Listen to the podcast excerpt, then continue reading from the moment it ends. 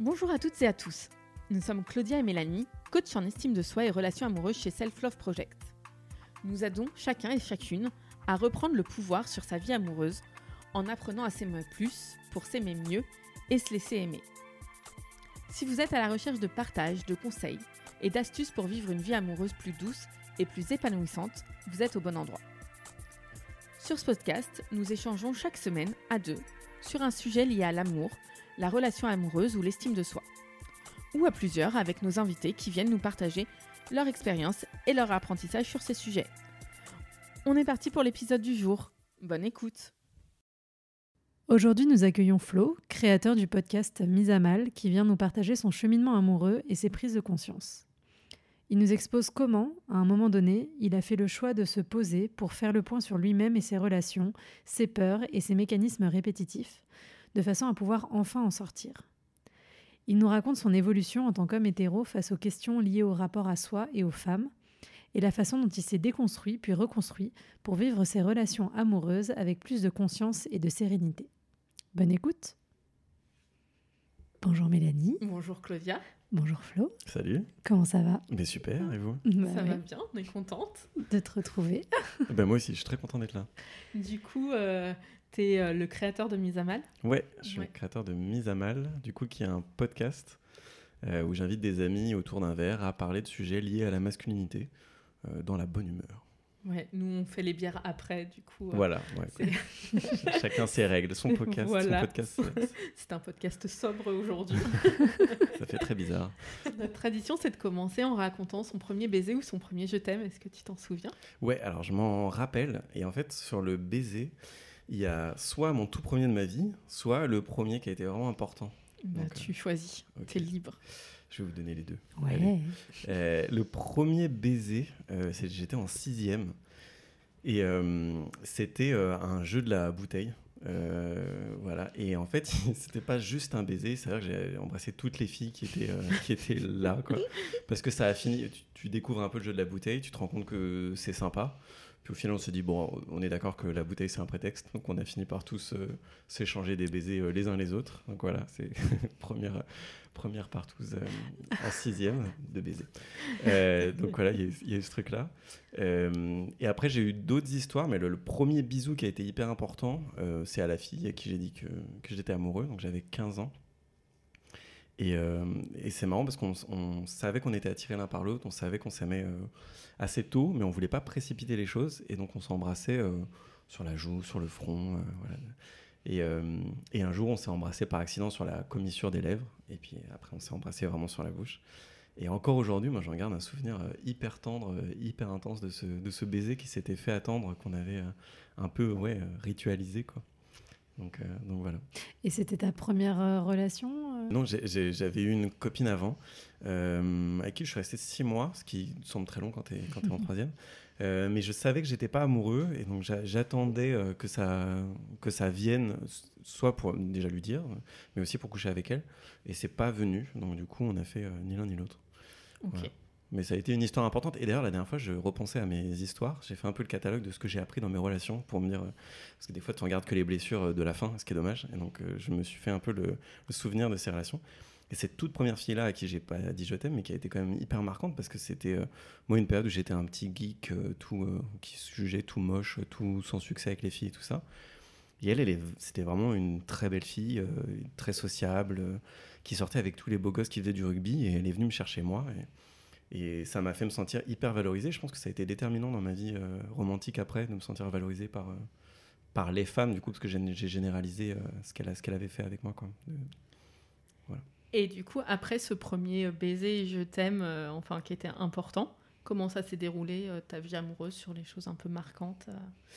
Euh, bah, ce qui est malheureux, c'est que j'ai été très euh, amoureux de cette fille-là, donc euh, celle à qui, euh, à qui j'ai dit je t'aime, à qui j'ai eu mon premier rapport, euh, et avec qui c'était vraiment très romantique au début. Euh, mais je pense que j'ai énormément idéalisé ce qu'était une relation, euh, d'où ma haine aujourd'hui du romantisme, qui n'est pas une haine de la relation euh, romantique, mais qui est vraiment des codes rigides et, et stériles, je trouve, du romantisme. Où voilà, je- ouais, c'était vraiment à base de, de coucher de soleil, de grandes déclarations et de bon, mais pas trop de rapport à vraiment qui est la personne en face. et, et, vu qu'elle collait pas à l'image que j'avais de ce qu'était ce qu'était le romantisme, je me suis mis à la pas à la détester, mais en lui en vouloir de pas coller à, ce, à cet imaginaire. Mais vraiment, je dis ça avec 15 ans de recul aujourd'hui, je ne me rendais pas compte à l'époque. Et, et vraiment, étonnamment et violemment pour moi, j'ai fini par la tromper, alors que c'est de mon fait. Hein. Mais je l'ai trompée avec, avec une pote à l'époque. Euh, et ça a été hyper brutal pour moi de me dire, mais je comprends pas, c'est l'amour de ma vie. Cette première fille-là, c'était vraiment. Euh, si j'étais plus avec elle, j'allais en mourir. Enfin, vraiment des, des trucs.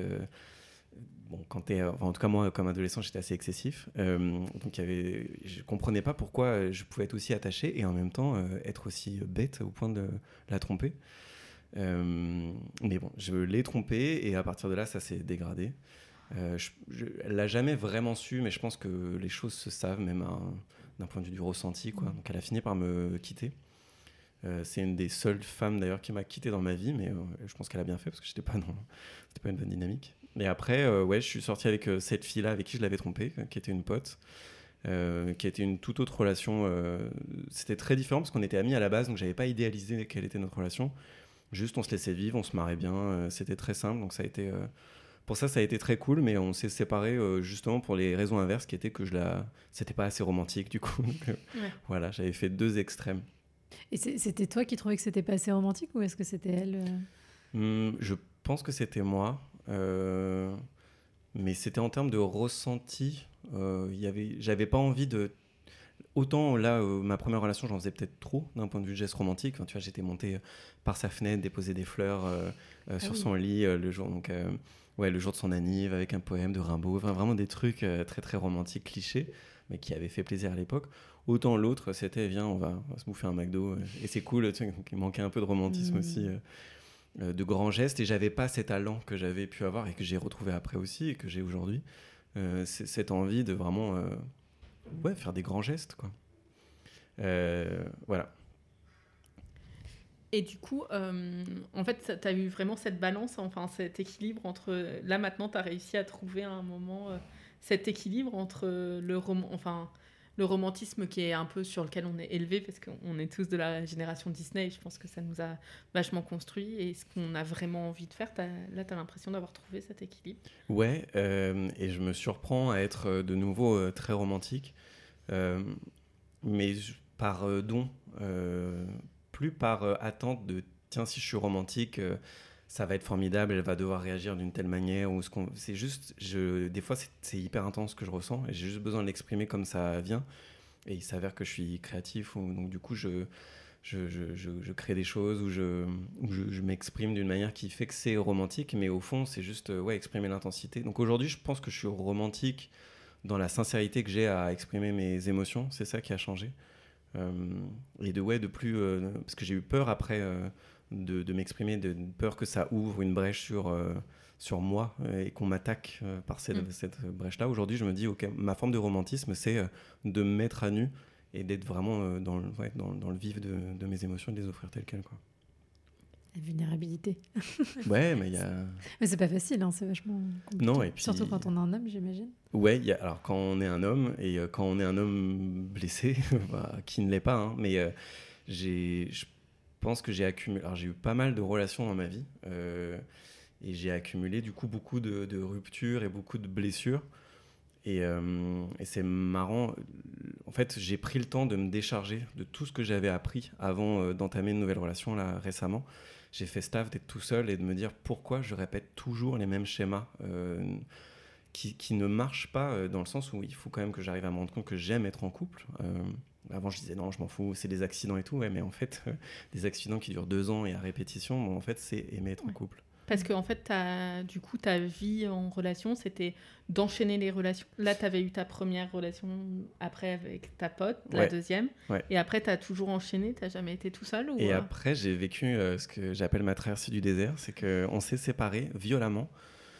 Euh, c'est moi hein, qui l'ai quitté, mais euh, on était dans le même cercle de potes. Et elle, elle a voulu éprouver sa liberté de manière un peu trop visible par rapport à, enfin voilà, à sortir avec des, des, potes à moi, devant moi. Euh, bon, même si j'avais fait le choix de la quitter, c'était trop violent. Mhm. Et je pense qu'elle le savait aussi, hein, donc euh, c'était une petite part de vengeance. Et après ça, moi, j'ai vécu vécu peut-être un an, un an et demi au célibat forcé. Euh, surtout à l'époque, moi je venais d'avoir mon bac et donc tu as l'impression que tu vas être libre. Et en fait, oui, très libre et, très confronté à la solitude. Et Donc ça a été assez violent. et après, j'ai enchaîné les relations. Alors enchaîné, je me mettais en relation en moyenne deux ans, un an et demi, deux ans avec 3-4 mois de célibat, et puis après, je renchaînais. C'est à peu près ça mon schéma, mhm. jusqu'à récemment, jusqu'à mes ouais, 30 ans où à 30 ans, je me suis dit, euh, je, répète toujours les mêmes schémas, je suis pas heureux, j'en ai marre aussi de faire de la peine, euh, parce que c'est moi qui rompais, ou c'est moi qui, qui, trompais, ou toujours les mêmes trucs. Je me dis, ça suffit euh, de dire, je suis libre, je sais qui je suis. En fait, non, ça c'est se cacher derrière quelque chose de dysfonctionnel, je fais du mal, je me fais du mal. Et donc, du coup, je me suis posé de me dire, qu'est-ce que je veux vraiment dans une relation déjà chez une personne d'un point de vue romantique, mais aussi dans une relation. C'est quoi cette troisième entité que je veux créer? Mm. Question que je m'étais jamais vraiment euh, posée avant. Quoi. Bah déjà, c'est super que tu dises que c'est une troisième entité parce que, enfin, nous, on, le répète souvent, hein, mais que c'est ce côté 1 plus 1 égale. En fait, euh, on crée quelque chose de nouveau, on est deux personnes entières et euh, on crée quelque chose et c'est un désir de créer une troisième entité. Du coup, c'est bien de réfléchir enfin, comme ça, je trouve ça. Et euh, à l'époque, dans ces relations-là, qu'est-ce qui faisait C'est toi qui partais donc à chaque fois? Euh, C'était quoi la motivation que tu avais à partir? Il y avait ce truc de. J'avais, j'avais l'impression d'être enfermé euh, dans un couple. En fait, j'avais. Alors vraiment, il y, avait, il y avait un raccourci dans ma tête que j'ai dû traiter en thérapie hein, parce que c'était pas possible tout seul. C'était trop automatique. En plus, c'était je suis en couple, je vais mourir. Il y a un truc de, trop bizarre de Ok, maintenant je suis en couple, c'est définitif. C'est vraiment cet imaginaire, encore une fois romantique, de euh, on est marié pour toujours. Mm. Là, on n'était pas marié, mais c'était ok, on, est ensemble, donc du coup c'est pour toujours. Et je me dis, bah, la, prochaine étape, c'est la mort. Il n'y a que ça qui va nous séparer, qui va. Et je voyais pas l'évolution, je voyais pas qu'on pouvait fabriquer autre chose et avoir mille vies en une. Et je le vois dans ma vie perso, je le voyais à l'époque, mais pas du tout avec une femme, parce que je suis hétéro, donc pas du tout avec une, une femme en relation. Euh, donc j'ai dû travailler ce, ce raccourci-là un peu, un peu bizarre. Mais ce déclic aussi de me dire, euh, c'est pas moi euh, qui va me retrouver enfermé ou altéré dans une relation. moi, mon taf, c'est de déposer au milieu ce que j'ai de plus beau à, offrir et ce dont je suis prêt aussi à offrir, parce que tout n'est pas bon à tout temps. et elle, elle peut déposer ce qu'elle veut ou venir chercher ce que j'ai pris. C'est pas moi qui vais être en danger ou qui vais être enfermé. Et de changer ma conception comme ça en thérapie, ça m'a fait énormément de, de bien. Euh, de me sentir préservé et aussi euh, on bossait à l'engagement. Aujourd'hui, je, je, vois le fait de m'engager comme un choix et plus comme un, comme un enfermement. Et aussi parce que j'éprouve plus de bonheur aujourd'hui à partager. Donc euh, je pense que c'était ce ratio-là aussi qui me manquait. Quoi. Et ton schéma familial, un peu, si tu peux en parler, tu as été. Ouais. bah, je viens de. mes parents sont toujours ensemble. Ouais. Mais moi, j'ai pas connu mon père jusqu'à tard. Euh, parce qu'il était parti et il est revenu. Euh, il... je le connaissais, mais de loin, c'était un peu bizarre. J'avais pas vraiment compris que c'était mon père. Hmm, donc euh, voilà, j'avais un rapport au père. Pour moi, un père, c'était n'importe quel homme qui était dans les parages. Et, donc j'étais très étonné de découvrir chez mes amis de l'école quoi qu'ils avaient un seul papa, chelou. Et en fait, mon père est revenu à la maison. Je fais ah c'est ça, il y a un homme qui est à la maison. Et il prenait, quand il est revenu, il a pris beaucoup de place. sûrement parce qu'il ne savait pas ce qu'elle était en fait. Euh, voilà. Et il y a eu une alternance de il est pas là, il est là, il est pas là. Enfin, il y avait un truc, c'était très fluctuant. Et ce qui est marrant, c'est que mes parents sont mariés, j'avais 17 ans, après 30 ans de vie commune, et ils se sont séparés l'année d'après. D'accord. très bizarre. Et ils se sont remis euh, ensemble 4 ans plus tard, et aujourd'hui ils sont ensemble. Et même si j'étais adulte quand ils se sont remis ensemble, il y a eu ce soulagement de dire euh, l'amour n'est pas mort. Quoi. Mes parents se remettent ensemble, l'amour n'est pas mort. Euh, donc ça, ça a été euh, un soulagement. Bien, tout ça pour dire que je pense que j'ai vécu euh, l'impermanence romantique. et moi, ce que ça m'a fait me croire, je l'ai jamais théorisé, mais je pense que c'est genre il vaut mieux que tu comptes sur toi-même parce que être dépendant de quelqu'un, c'est tellement de souffrance. Mm. et aujourd'hui, j'ai compris qu'être amoureux, c'est c'est pas de la, la dépendance. je sais plus quel est le mot. L'interdépendance? Ouais, c'est de l'interdépendance. Mais oui, c'est plus de la codépendance où j'ai besoin que tu sois là, mais c'est juste on, est d'accord de se soutenir l'un l'autre. Mm. Là où avant, j'avais l'impression que si on me retirait, j'allais tomber, mais là, c'est juste. Euh, mm. oui, et puis c'est pas surtout. Enfin, je pense que ce qui est intéressant, c'est de se dire euh, on a euh, des besoins, mais en fait, on ne dépose pas tous nos besoins sur la table, comme j'aime bien cette image, et c'est à la charge de notre conjoint de tous les satisfaire. Oui. C'est aussi de, de, se dire ben, il y a des besoins que je choisis de prendre en charge moi-même, il y a des besoins où j'ai envie d'être aidé et on peut se partager la charge de ces besoins-là. Et, euh, et c'est ce côté échange et don aussi. Enfin, c'est euh, le conjoint qui donne pour aider là-dessus et moi qui donne sur d'autres sujets. Et c'est de se dire, on n'est pas obligé de tout faire reposer déjà sur son conjoint. On peut le faire. Euh, moi, je dis souvent que j'en fais reposer certains sur Claudia. et bah, voilà, c'est ça de moins à faire reposer dans ma relation. Et, et c'est intéressant aussi de faire le point sur tous ces besoins et de voir comment on choisit de les prendre en charge. Quoi. Ouais, c'est vrai. Mm. Et puis il faut aussi accepter, je pense, et ce qui est difficile dans notre génération, on est très axé sur euh, le plaisir et l'immédiateté et tout, c'est euh, d'accepter que des fois nos besoins ils sont pas satisfaits mhm. et que c'est frustrant et que en fait la frustration est là et ça fait partie de la vie.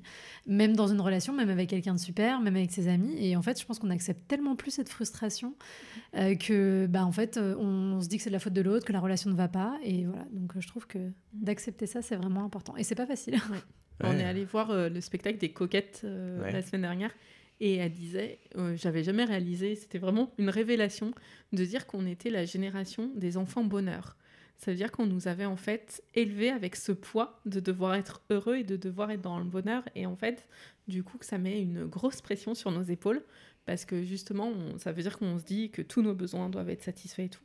Et on a du mal à accepter justement ça parce qu'en fait, nous mettre dans des situations où on n'est pas heureux, ben, c'est nous mettre en échec parce qu'on a été programmé pour être heureux.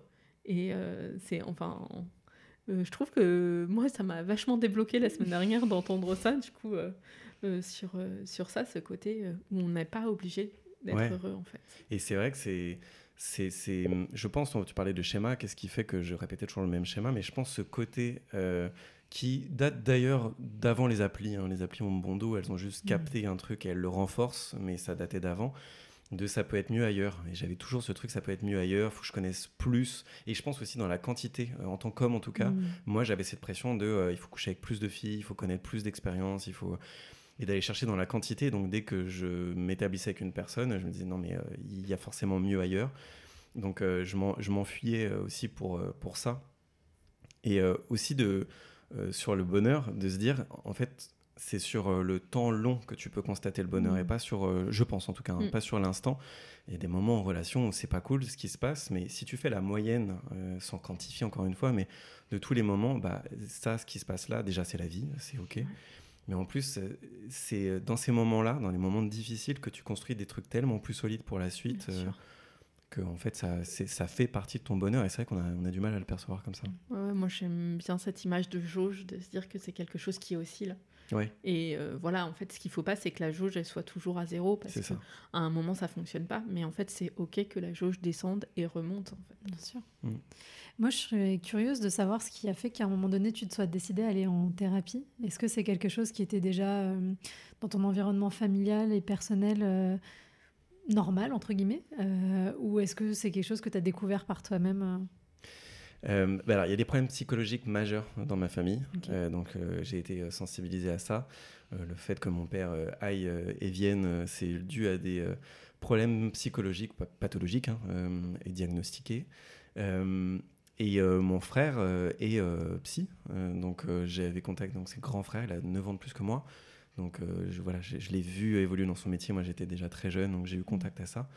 Euh, et euh, si j'en suis venu, moi personnellement, c'est suite à un énorme traumatisme quand j'ai eu 21 ans, pas lié du tout aux relations amoureuses. Hein, euh, et j'ai dû me faire traiter parce que c'était trop violent. Je suis rentré dans une dépression morbide. donc, le seul moyen de m'en sortir, ça a été de commencer une thérapie. et j'ai commencé, donc j'ai fait plein de formes de thérapie. Moi, ce qui m'a aidé, c'est thérapie appuyée par la PNL, donc mhm pas ODD, euh, pas le groupe de musique, mais euh, la programmation neurolinguistique, euh, qui pour moi a très très bien marché, mais aussi je pense que c'était mis dans les mains d'un excellent thérapeute. C'est ça qui fait toute la diff, hein. c'est pas tant l'outil que mm. la personne qui le manie. et ça m'a débloqué sur ce problème-là que je rencontrais. Et un an après ça, après avoir réglé ce problème, j'y suis retourné pour traiter d'autres choses, dont mes relations. mais ça a mis du temps. Je crois que c'est l'année ouais, dernière, où il y a deux ans, que j'ai traité mon rapport aux, femmes et au cycle de relations néfastes, malsaines en tout cas que j'entretenais. Et du coup, c'est intéressant parce que tu as créé Mise à Mal avant d'avoir euh, réglé ça. Ouais, bah alors ça faisait quelques temps euh, que j'étais suivi pour euh, c'était toujours sous-jacent mon rapport j'avais pas dédié un, un cycle de séances aux femmes particulièrement mais il y avait toujours des trucs enfin tu, tu- ouais je, je réglais des, des traumatismes assez ponctuels ou des Mhm. rapports euh, à tes parents qui font que ça, tu rejoues des rôles sans t'en rendre compte alors que tu voulais éviter même euh, un truc tout bête mais je sais que j'ai beaucoup souffert euh, de l'adultère de mon, de mon père quoi et je le reproduisais tout le temps dans mes relations alors que je voulais pas devenir lui. Et tu dis, bon, qu'est-ce que je rejoue en fait qui, est hérité, qui n'est pas de mon fait Donc bref, donc ça, je, réglais ça, mais j'avais pas dédié des cycles, enfin, de séances à, à mes relations. Mais oui, j'ai créé Mise à Mal. Mais d'abord parce que, pas tant parce que j'avais réglé les choses, et encore aujourd'hui, je, jamais je me mettrais, je pense, dans la posture de j'ai réglé ça, donc euh, écoutez-moi. Mais plutôt parce que euh, je cheminais et que j'avais vécu plusieurs relations et que j'en étais fatigué aussi. Il y avait ce truc-là, je suis fatigué de reproduire les mêmes erreurs. Et j'avais pas décidé à l'époque d'en sortir, mais je me suis dit, euh, peut-être partager mon expérience de, bon, bah, je fais toujours les mêmes conneries, mais au moins je vais les dire à haute voix. Euh, S'il y a des hommes qui se reconnaissent là-dedans, peut-être prenez la tangente, prenez le raccourci. C'est pas obligé de passer par 10 ans de relations euh, qui se terminent toujours pour les mêmes raisons, qui commencent toujours pour les mêmes raisons. Euh, donc c'était un peu le message sous-jacent. Et c'est vrai qu'au début, je partageais beaucoup plus ce qui se passait dans mes relations. Ce que j'ai un peu arrêté de faire, déjà parce que je pense pas être un modèle. euh, et puis parce que j'ai remarqué que je préfère écouter les autres. Mais oui, j'avais fait ce. Avant le travail personnel, j'avais lancé le, le podcast. ouais.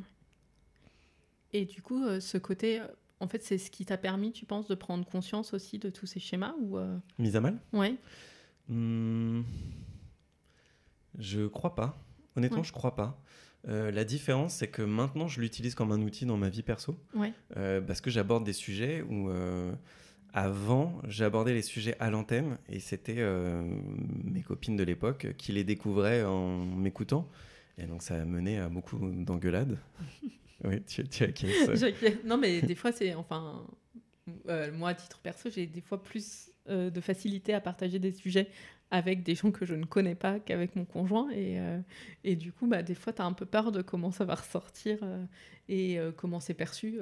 enfin, il n'écoute pas toujours les podcasts, mais des fois, en fait, je le désamorce en disant Ah ben, en fait, aujourd'hui, j'ai discuté de ça et je pense qu'il faut qu'on en parle Ouais. parce que avant la diffusion. Sinon, tu vas être surpris. Ben oui, il y, a- il y a ce truc-là. Et moi, je l'avais pas perçu parce qu'au début, en plus, c'est un truc que tu fais dans ta chambre. Enfin, Mhm. moi, ça a commencé comme ça. Euh, et elle a découvert des choses où, euh, ouais, ça, ça, ça l'a blessée ou ça l'a interpellée. Et c'était toujours. euh, la discussion démarrait d'un mauvais endroit parce qu'elle avait entendu quelque chose qui l'avait brusqué. donc aujourd'hui, à chaque épisode que je tourne, soit j'en parle en amont avec. avec mon amoureuse, soit après l'épisode, parce que je prépare pas grand chose dans les épisodes, parce que j'aime bien me laisser surprendre parce qu'il ressort de, de, de l'esprit de groupe aussi, de la discussion. Et du coup, des fois, des trucs qui ressortent que j'avais pas du tout vu, et je l'appelle tout de suite après, ou quand on se voit, je dis, il y a ça et ça qui sont sortis. Et ça nous fait une petite base, de, un petit prétexte en fait, Mhm. pour euh, discuter de trucs vachement profonds qui nous font euh, vachement plus à, à avancer. quoi. Euh, J'ai lancé une newsletter aussi sur le malaise, qui donne sujet à des conversations avec elle aussi très approfondies. Donc voilà, moi je me dis, je m'en sers comme outil dans mon, dans mon couple aussi maintenant, dans mes relations, euh, plutôt que de, ouais, qu'on soit surpris une fois la, la diffusion euh, faite. quoi. Non, mais ce qui est chouette, parce que en fait, c'était une des raisons euh, pour lesquelles tu avais fait une pause après la saison 1. Ouais. Du coup, enfin, il a fallu que tu trouves le fonctionnement pour pouvoir euh, redémarrer. euh. Ouais, et tu vois, voilà, du coup, j'ai arrêté la saison 1 pour plusieurs raisons, mais une, c'était que bah, ça se passait pas très bien avec ma, ma copine de l'époque. et, et donc, du coup, je, je savais plus où était le curseur de ce que je raconte, ce que je raconte Mm. pas. Et puis, couplé avec d'autres éléments, j'a- j'arrivais plus à suivre ce que j'étais en train de faire, donc j'ai arrêté. Et quand je l'ai lancé, j'étais séparé, euh, j'étais célibataire. Et donc la question s'est pas du tout posée de ce que je partageais ou pas. Par contre, moi, j'avais bossé sur ma posture, ce que je voulais, euh, ce que je voulais euh, partager. Et j'ai rencontré une fille entre temps. Et au début, je lui avais dit, tu n'écoutes pas. et je lui donnais même pas le nom du podcast. Qu'au bout de deux heures, dans mes deuxièmes dates, euh, le nom est sorti. euh, c'est un, projet qui me tient tellement à cœur en plus que c'était Mhm. pas possible. Et, euh, et je savais qu'elle allait euh, écouter, euh, même si je lui disais le, le, le, le fais pas, le, le sujet l'intéressait et tout. Donc je j'ai dû réinventer en fait le rapport que j'avais à mon propre podcast, mais avec elle. Donc on a décidé plutôt qu'elle n'écoute pas, qu'on en parle avant. Et la règle, c'est de pas aller écouter des épisodes antérieurs de la saison 1 ou 2. Parce que c'était il y a longtemps, ça n'a plus rien à voir avec qui je suis, et c'est moi je c'est un acte un peu militant que je fais de dire ok on peut évoluer. Mhm. Je suis plus d'accord avec la personne que j'étais il y a 2-3 ans, mais c'est pas pour ça que je suis méchant avec cette personne-là. Je reste tendre Mhm. avec ce que j'ai pu dire. Par contre, euh, je vais réactualiser, donc je refais des épisodes sur les mêmes thèmes. Pour réactualiser ça, et je discute euh, aussi avec moi-même, en plus de mes invités, je discute avec moi temporellement. Mais je lui dis, va pas écouter ça parce que ça va, ça, ça sert à rien. À la limite, je peux te dire comment j'ai cheminé. Tu peux écouter peut-être euh, l'épisode qui réactualise, mais ne réécoute pas des trucs qui vont te faire te demander qui je suis parce que c'est plus Mhm. la même personne et tu vas avoir l'impression parce que c'est la même voix que c'est la même personne, alors plus du tout quoi. Oui, au pire, euh, enfin maintenant, ce serait peut-être moins grave parce qu'elle elle peut mesurer le chemin que tu as parcouru. Elle Et peut, ouais. enfin, Oui, la relation est plus avancée, Ouais. donc euh, il- et la confiance est déjà installée, et du coup le rapport est pas tout à fait le même. Ouais, mais je trouve qu'il y a un rapport de déséquilibre. Euh, moi, j'ai pas de Ouais. capsule temporelle qui Bien me sûr. ferait voir qui elle était il y a 2-3 ans, sauf ce qu'elle veut bien m'en don- donner. Donc, ça passe au tamis de qui elle est aujourd'hui, et donc euh, il y a forcément un biais. Mais euh, lui livrer à l'état brut, parce que c'est de l'audio et que ça pardonne pas, euh, je trouve qu'il y a une forme de déséquilibre euh, trop Ouais. grand, et elle respecte, elle écoute, elle, elle écoute pas du tout euh, l'ancien épisode. Bah, enfin, moi j'ai eu le souci aussi hein, dans les rencontres que j'ai pu faire. euh, je parle pas de, enfin, je parle de mon métier, ce qui est déjà pas simple parce que dire euh, je suis coach en estime de soi et relations amoureuses, et gens te regardent genre qui est doux.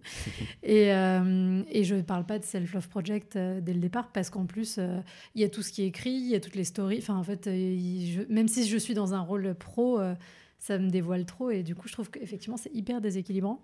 Et du coup, c'est perturbant potentiellement. Donc, Mm. euh, c'est bien d'essayer de, de maintenir à minimal euh, l'équilibre. Après, on peut Ouais, pas toujours, mais. Ouais. Nous, on en parlait euh, euh, bah, cette semaine avec mon copain parce que quand je l'ai rencontré, lui, il avait un podcast et notamment où il parlait de choses très intimes et de son rapport à ça. Et, euh, et en fait, euh, ben, son pseudo sur le sur l'appli de rencontre était son pseudo euh, de podcast. Ah ouais. Du coup, bah, moi, qui j'avais forcément tapé dans Google, mais je lui avais de suite dit et j'avais pas écouté sans son autorisation. Mais lui, il me dit, ben, je trouvais ça aussi intéressant que tu me découvres par là. Et moi, ben, en échange, j'avais donné euh, Self Love, où en plus à l'époque, j'écrivais un peu plus. euh, du coup, il y avait des choses qui dévoilaient aussi et ça permettait de se mettre euh, sur un niveau d'égal- d'égalité, mais on avait ce niveau d'égalité, tu vois. Oui, Ouais, ouais, ouais. Et c'est plus simple. euh, Oui, puis je pense que c'est pas un problème de se découvrir via nos créations euh, et, no- et notre Bien taf sûr. et tout, mais c'est ouais, juste une question de déséquilibre. Mais tu vois, moi, sur les applis, donc j'ai été sur les applis, j'avais vraiment refusé de mettre le podcast, j'en j'en parlais bah, pas. bien sûr. Non, non, mais-. Mais ça pourrait être une Ouais. technique de drague. Moi, je sais que j'en connais hein, qui Oui. utilisent leur, euh, alors, euh, leur, leur podcast. Ouais, ça dépend ce que tu veux en faire, quoi. Oui. parce Oui, puis que ça on- dépend du podcast que tu as. Si tu fais de la vulgarisation historique, ou Ouais. là, tu parles de choses qui sont hyper intimes liées à toi, donc c'est pas tout à fait la même chose. euh. Ouais.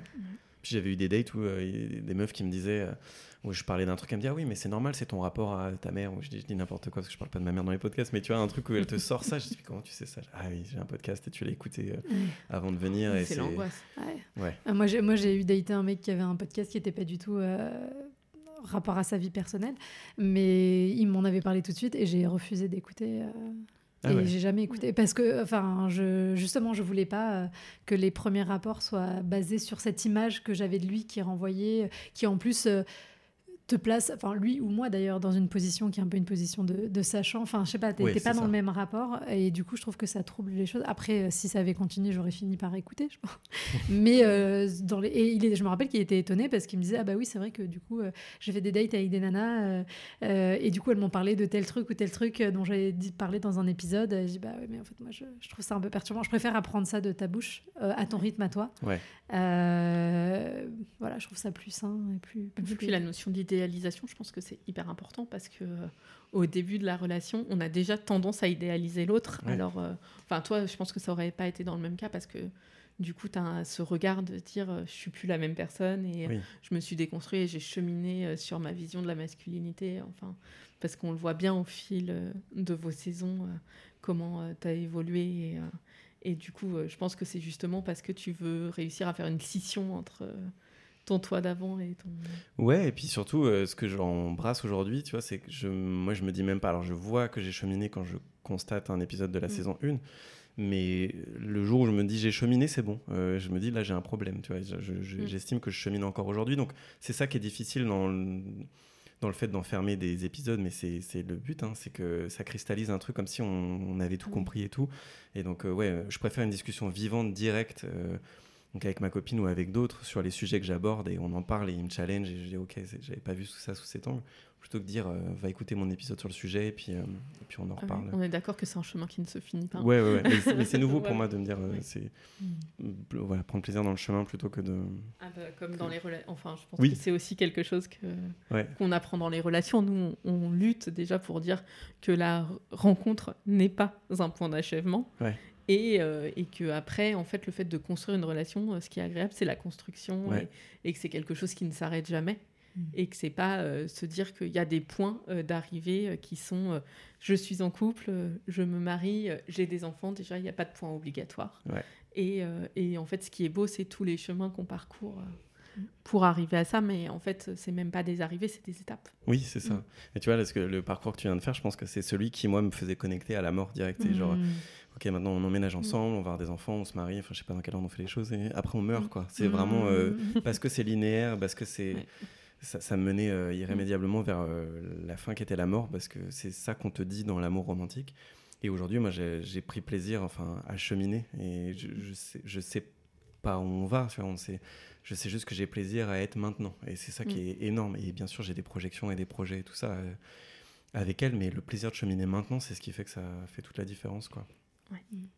Moi, j'ai une question euh, alors, qui est peut-être un peu complexe à, à répondre, mais par rapport euh, aux hommes euh, hétéros euh, avec qui tu as pu échanger par le biais du podcast ou qui te suivent dans ta communauté, euh, quel retour tu as sur les blocages qu'ils peuvent avoir, eux, par rapport à leur vie amoureuse ou à leur rapport aux femmes euh, ou, ou leur rapport à eux-mêmes, d'ailleurs, aussi?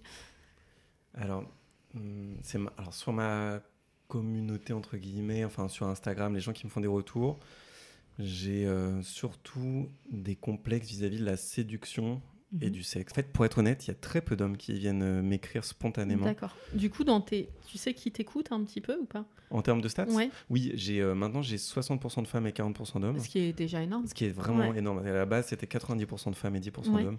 Et euh, j'ai fait des collabs avec euh, des gens déjà qui m'intéressaient, mais qui ont une communauté à l'inverse 90% masculine. D'accord. Et c'était aussi volontaire, tu vois, de parler de masculinité avec ces gens-là, mais aussi ramener leur communauté, ce qui fait que ça a un peu rééquilibré.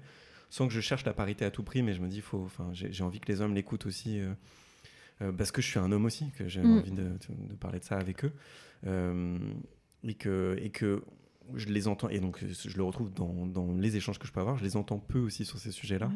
Donc j'ai peu d'échanges sur, euh, sur ça. Je vais avoir des points très ponctuels par rapport aux épisodes, mais spontanément, j'avais fait une, une, une FAQ sur les. Enfin, une FAQ, une, des questions sur les complexes et les blocages. Et celui qui revenait le plus, ouais, c'était euh, sexué, quoi, de l'ordre de la séduction. euh. Mais après, c'est pas des discussions très approfondies. Et là, moi, je me pose la question comment ouvrir la parole avec euh, des auditeurs?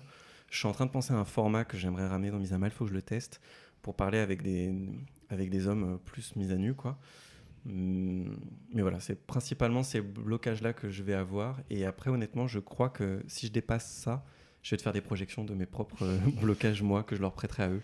Mais c'est intéressant parce que est-ce que tu penses que c'est ils sont là-dessus parce que c'est un peu une forme d'injonction sociale justement euh, qu'on donne aux hommes de il faut avoir plein de partenaires sexuels etc. Mais qui en fait cache quelque chose de plus profond de l'ordre euh, de la tendresse ou de la connexion, euh, mais qui savent pas mettre les mots dessus ou qu'ils osent pas mettre les mots dessus. euh? Je sais pas, je voudrais pas généraliser. Par contre, euh, moi, je me suis posé la question. Alors, le sexe, pour moi, a jamais été euh, compliqué. C'est bien une des rares choses, d'ailleurs, euh, qui n'a pas été compliquée. Euh, la séduction plus, voilà. Mais le sexe en soi, ça, m'a jamais impressionné. Et, donc, c'était le- moment où j'étais le plus connecté à mon corps et tout. Et là, je vais écrire ma prochaine newsletter, du coup, sera sur le malaise que j'ai eu à assumer que j'aimais le sexe. Euh, mais parce qu'en fait, ça cache tellement d'autres choses par rapport à la connexion, à la tendresse, à son rapport au corps, à comment tu t'aimes toi aussi. La manière- ce que tu donnes, en fait, c'est euh, ce que tu juges qui est euh, intrinsèquement toi, que tu vas pas perdre non plus.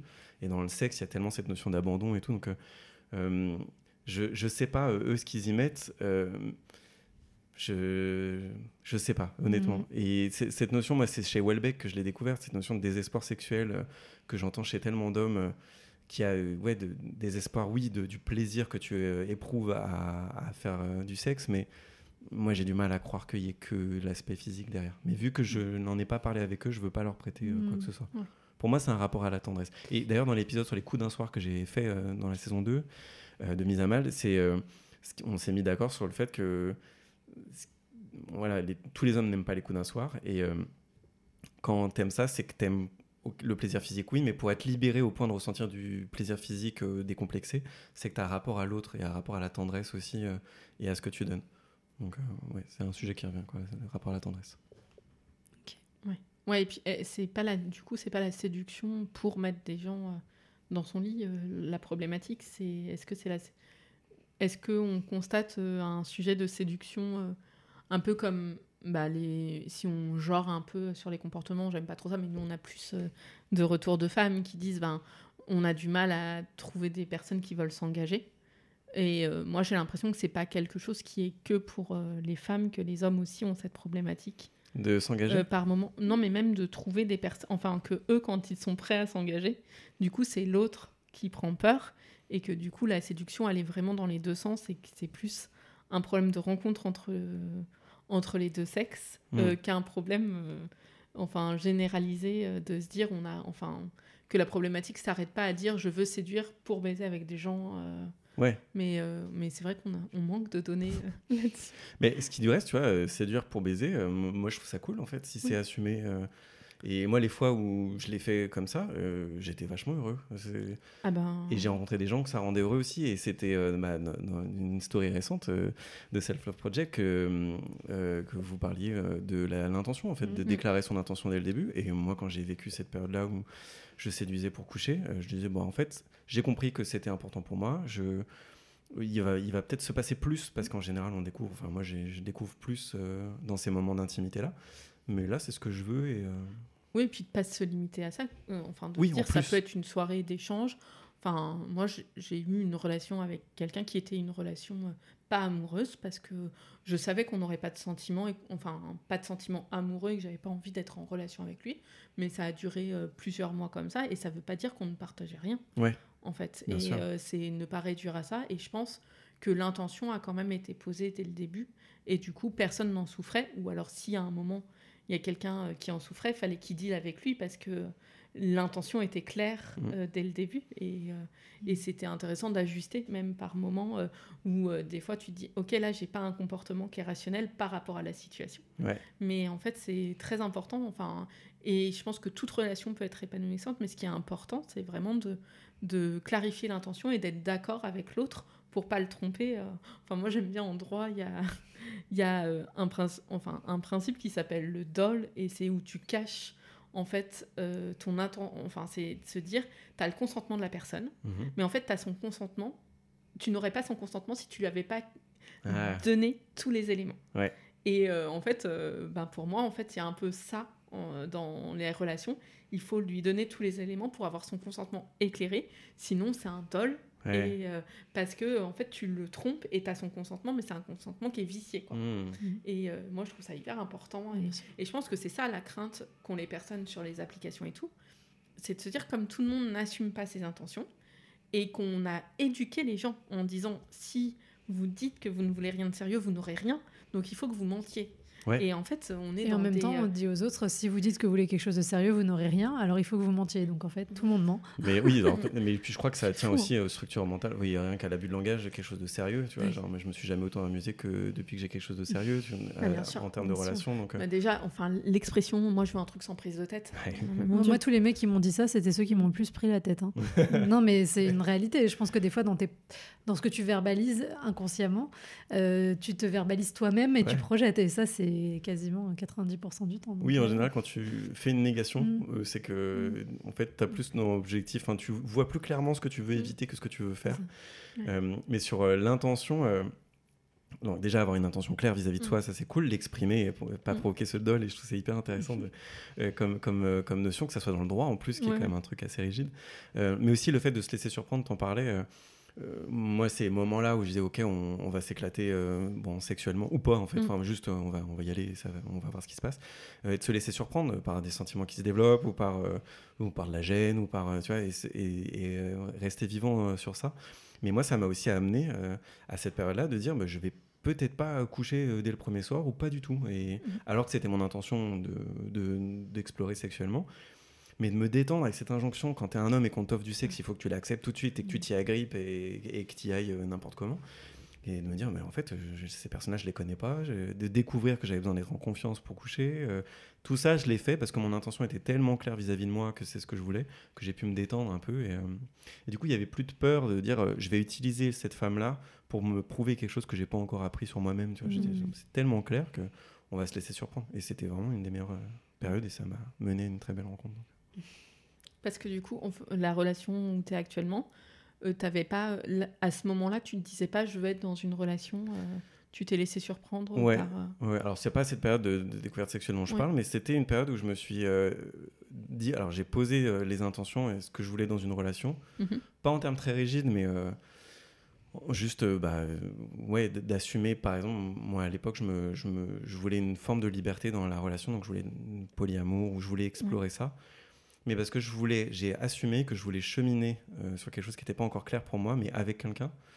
Et, euh, et ouais, donc je, je l'ai rencontré euh, comme ça. Et, on, et je- et je- tu vois, le, fait de. C'est assez structurant de dire je veux cheminer avec quelqu'un. Euh, Mm. Aujourd'hui, on chemine toujours ensemble, très différemment sur d'autres sujets. Donc, ouais, je me suis laissé surprendre et j'avais pas pour intention de rencontrer qui que ce soit ou de tomber amoureux. ou- Donc, c'est un peu vois, le mythe, ça deviendra à toi quand tu t'y attendras pas. Mais Oui, mais tu sais, en fait, euh, tu savais quand même euh, ce que tu voulais, ce que tu ne voulais pas, oui, potentiellement. ouais, Enfin, ouais, ouais. Si jamais tu t'engageais dans une relation, enfin, c'est, euh, je pense que c'est ça, c'est se dire, euh, on pose quand même l'intention de se dire, si jamais ça, enfin, je veux quelque chose où, où déjà l'option d'un couple libre soit une option. Ouais, ouais. Mm.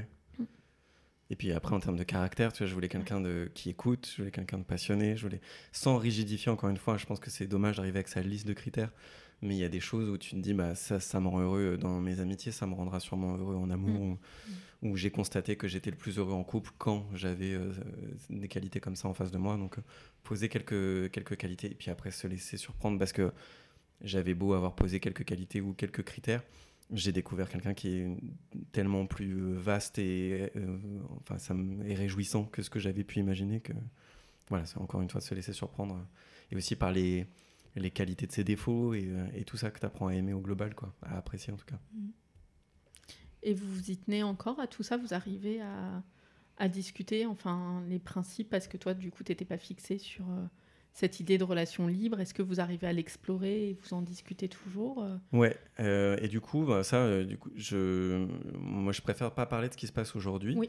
mais sur le principe euh, on a énormément cheminé ensemble on a beaucoup discuté et on le fait encore aujourd'hui Euh, c'est Ouais, la dernière fois, on se posait la question de qu'est-ce qui fait que c'est une bonne relation. Parce qu'on Mhm. considère qu'on est dans une bonne relation parce qu'on le sent comme ça. Et le critère principal, il y en a d'autres, mais c'était euh, l'écoute et s'offrir de l'espace. Euh, donc voilà. Et ça, c'est. Ouais, ouais, c'était vraiment dans ce sens-là, se dire est-ce qu'on arrive à. Enfin, parce que des fois, ça peut être des termes qui sont un peu renégociables.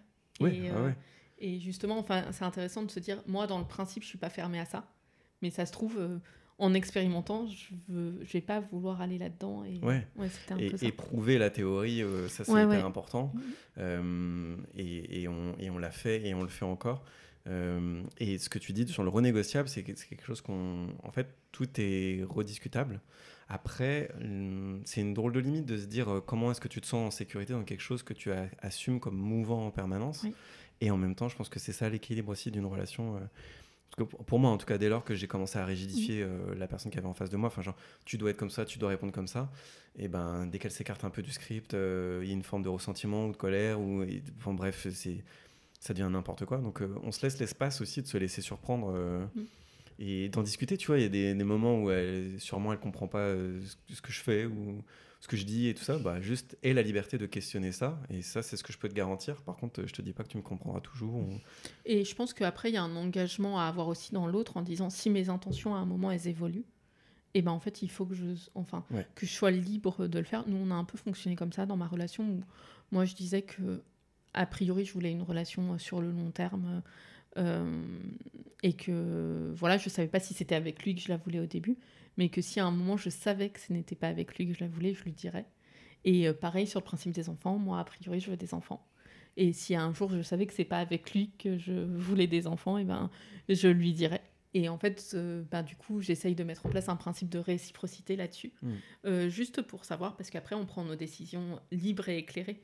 Mais euh, moi, je suis très sur le consentement et sur euh, se Oui. dire qu'on a besoin euh, de toujours avoir les cartes en main pour pouvoir décider. Et on peut décider de changer. Après, ça peut être de dire, euh, si jamais à un moment, il ne voulait pas d'enfant, qu'il me le disait, après, c'est à moi de faire le choix. Est-ce que je veux rester dans cette relation et me dire, bah, on n'a pas d'enfant, mais ça veut dire l'accepter sans rancœur? Ou alors euh, bah, me dire non moi ce qui est important pour moi c'est d'avoir des enfants et enfin du coup je préfère qu'on arrête là et en fait c'est juste toujours donner les clés à l'autre pour qu'il puisse être libre de ses choix et le faire sans rancœur et sans sans euh, mauvais sentiments euh, là-dessus pour pas le faire payer euh, Ouais. là-dessus et pour pas justement plomber cette jauge et qu'elle puisse jamais remonter quoi Ouais. Mm. Et autant il y a l'injonction euh, au bonheur dont on parlait, il y a aussi cette croyance du sacrifice. euh, et je pense qu'il y a une très grosse différence entre les concessions et les sacrifices. Euh, donc ouais, discuter des trucs, bah, si, si, enfin, moi je pourrais pas te suivre là-dedans parce que je serais pas heureux et je vais, je vais te le faire payer d'une manière ou d'une autre et tu gagneras pas sur le long terme. Être assez clair avec ça. Euh, et aussi se dire que, même si c'est un peu triste et je peux paraître cynique en disant ça, mais si avec une femme, euh, elle veut quelque chose que je veux pas, euh, et qu'on le découvre, et je lui dis, mais en fait, tu seras plus heureuse sans moi, et c'est peut-être, ça se voit peut-être pas maintenant, mais euh, sur le long terme, c'est sûr, si c'est quelque chose qui te provoque du bonheur rien que d'y penser maintenant et que je peux pas te l'offrir, séparons-nous, et c'est ce qui s'est passé dans, dans des relations euh, Mm. passées où on était amoureux. Et c'était trop bizarre de se dire euh, on est amoureux mais on se sépare. Euh, mais c'est parce qu'on voulait pas la même chose. Je dis, là ça va nous coûter, on va être triste et on va avoir que ça et on va avoir envie de se remettre ensemble. Il y a aussi, on, ouais, force d'éprouver les relations, tu sais qu'il y a des cycles, Mm. des étapes. euh, mais en fait, passons ces- ces- ce court terme là et on, sur le long terme on trouvera quelqu'un d'autre à qui correspondra Bah, mieux. Moi, c'est exactement dans ce cas-là. J'ai une relation de 10 ans et je suis partie, j'étais encore amoureuse de lui, mais je savais que enfin, le bonheur et, et que mon épanouissement était ailleurs, en fait. Et que je pouvais pas être. euh, que être avec lui, ça impliquait trop de concessions que j'étais pas prête à faire. Mm. Et euh, enfin, ou que j'avais fait trop longtemps, même, peut-être. Et que j'avais besoin de me retrouver. Et des fois, euh, ben, être avec la personne, on doit pas être avec quelqu'un à tout prix, et on le dit, euh, on le dit souvent. hein. Ouais, ouais. Bon. Ok. Il reste une dernière question. Il reste une dernière question. Du- Bon, je... non, tu- je- tu te en fait, souviens je m'en pas pas, mais je l'ai retrouvée. Parce qu'on a changé la dernière question, c'est pour ça. Non, en gros, la dernière question, ce serait qu'est-ce que tu dirais euh, au Flo de 12-13 ans qui est en train de débuter sa vie amoureuse? Si tu devais lui parler aujourd'hui, a posteriori, quel conseil tu lui donnerais? Oh. je, peux prendre, je peux prendre 45 Oui, minutes oui, pour réfléchir. On a du papier. Euh, Ce que je lui dirais avant qu'il commence sa vie Mm, amoureuse. ouais, à, 12 à ton toi de 12-13 ans, ouais. Pour, le guider avec plus de facilité. Ouais, ouais. C'est toujours bizarre euh, pour moi. Je, je vais pas faire cette réponse facile là, mais je le dis quand même. Parce que je suis tellement heureux euh, de tout ce que j'ai traversé, euh, même si ça a été vraiment euh, dur. Aujourd'hui, je me considère heureux, romantiquement aussi. Donc, je voudrais pas interférer dans, le- dans la timeline. Mais, mais qu'est-ce que je dirais? Hmm. Moi, je pense que je lui dirais c'est OK euh, d'être très sincère avec qui tu es. euh, et c'est très OK d'exprimer euh, qui tu es, tes émotions et, ouais. En tout cas, bon, du coup, c'est là, c'est moi qui parle aujourd'hui, mais la plupart des belles choses qui sont arrivées dans des discussions ou des relations, c'est quand j'ai osé exprimer très profondément ce que je pensais qui me paraissait peut-être aberrant ou, ou bizarre. Ou, et ça a été les, plus- les, relations les plus solides et les plus. D'ailleurs, les amitiés les plus solides que j'ai nouées, c'est pendant les pires périodes de ma vie, pendant une dépression euh, dont, je parlais qui était horrible et tout. Mais parce que j'avais plus le choix que de montrer euh, ce qu'il y avait vraiment en moi et les émotions et tout. Donc, je pense que je lui dirais ça. Euh, ose exprimer tes émotions, elles, te sont, elles sont légitimes. Et, c'est même un, cadeau pour toi de les ressentir et pour les autres de les offrir du moment que tu le fais avec, avec générosité. Magnifique, merci. Ben, merci à vous. Merci beaucoup. Du coup, on mettra en lien euh, dans la bio euh, ton podcast et euh, le compte Instagram. Et Yes. nous, on continuera de t'écouter avec plaisir. Ben, merci beaucoup et puis merci pour l'invitation. Avec plaisir. Merci. Si vous entendez ce message, c'est que vous avez écouté l'épisode jusqu'au bout. Et pour ça, on vous dit un grand merci. Si cela vous a plu, n'hésitez pas à nous laisser 5 étoiles sur votre application de podcast favorite. Et si les sujets développés dans ce podcast vous parlent, vous allez adorer le contenu de notre compte Instagram Self Love Project FR, où on y développe en profondeur toutes ces questions, loin des discours classiques des love coach et autres coachs en séduction. Nous avons aussi développé un accompagnement collectif hyper puissant pour les personnes célibataires qui en ont marre de galérer dans leur vie amoureuse, mais qui ne savent pas comment faire les choses autrement. Nous les aidons à reprendre confiance en elles, à surmonter leurs blocages et à acquérir les bons outils pour avancer vers la vie amoureuse à laquelle elles aspirent. On vous donne rendez-vous sur self-love-project.com slash coaching pour avoir toutes les informations. À bientôt